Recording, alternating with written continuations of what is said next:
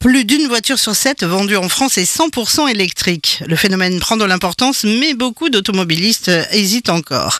Yann Azran, vous êtes expert en mobilité durable. Vous êtes l'un des organisateurs de ces Electric Test Days. Quels étaient vos objectifs? Alors sur les étapes qu'on a organisées, en effet, les, les, les visiteurs ont été euh, très satisfaits euh, par l'expérience générale de la journée. C'est une journée très familiale, assez sympa, avec des animations pour les adultes, pour les enfants, mais également par les voitures électriques. Et ça, euh, on, on, le savait déjà. Mais euh, nous, c'est pas notre euh, notre mission vraiment de convaincre, de dire il faut passer à l'électrique. C'est notre mission, c'est plus la mission qu'on s'est donnée, disons, c'est plus d'accompagner un, un, changement qui est en cours. Ce, ce, changement, c'est que bah, sur l'année 2023, la voiture la plus vendue au monde, c'est une voiture 100% électrique. Euh, et, et, ça fait un petit moment qu'on le voit venir et on s'est dit, bah, les gens, faut les accompagner simplement, faut leur proposer quelque chose, proposer de l'information, de l'expérience autour de ce nouvel objet de mobilité, euh, cette évolution du véhicule thermique qui maintenant est une voiture électrique euh, qui fonctionne quasiment pareil. Hein. Il y a un volant, quatre roues, mais euh, l'expérience est différente et puis l'expérience de recharge également qu'il faut qu'il faut euh, appréhender. Donc voilà, le but c'est de mettre à disposition euh, bah, du grand public des gens pour leur répondre tout simplement. Et contrairement au salon automobile euh, où euh, tout le monde doit se déplacer dans telle ou telle grande ville, bah, on a décidé de se déplacer un petit peu partout en France pour venir à la rencontre du grand public.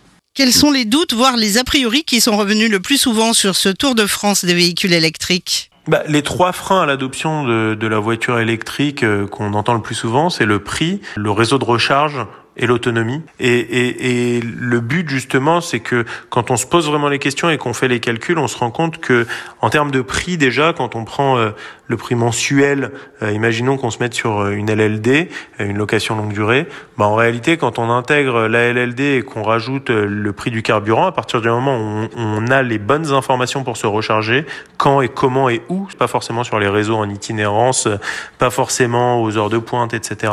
Bah on se rend compte que le coût du carburant fait que euh, ça devient très rapidement moins cher et dès les premiers mois d'avoir une voiture 100% électrique qu'une voiture thermique. Donc ça, c'est le premier gros frein.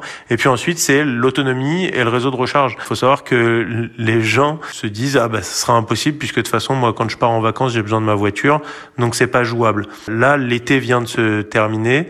Il y a eu euh, beaucoup de gens qui ont prophétisé que ce serait une catastrophe euh, sur les bornes de recharge électrique. Ça n'a pas été le cas. Les conducteurs ont réussi à gérer cette recharge particulière en itinérance qui arrive une, deux, trois fois par an.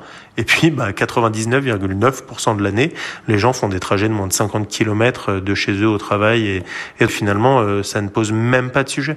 Alors il y a aussi la question des ZFE, les zones à faible émission qui se mettent en place dans les métropoles et qui vont nous contraindre d'une certaine façon à rouler propre. Alors en effet, il y, a les, zones à faible émission, il y a également les zones de, vigilance. Ce sujet-là qui peut être assez contraignant et justement c'est c'est une des choses qui nous a poussé à créer l'Electric Test Days, c'est que on entendait beaucoup parler des voitures électriques à travers la partie contraignante. Mais au-delà de toutes ces considérations, la voiture électrique, c'est un, un, outil de mobilité extrêmement agréable, extrêmement appréciable.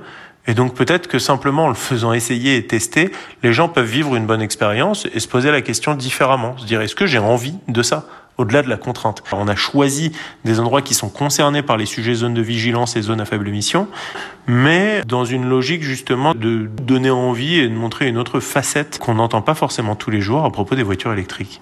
Et une nouvelle édition des Electric Test Days se tiendra dès le printemps prochain pour continuer de faire découvrir au grand public les avantages de la mobilité électrique.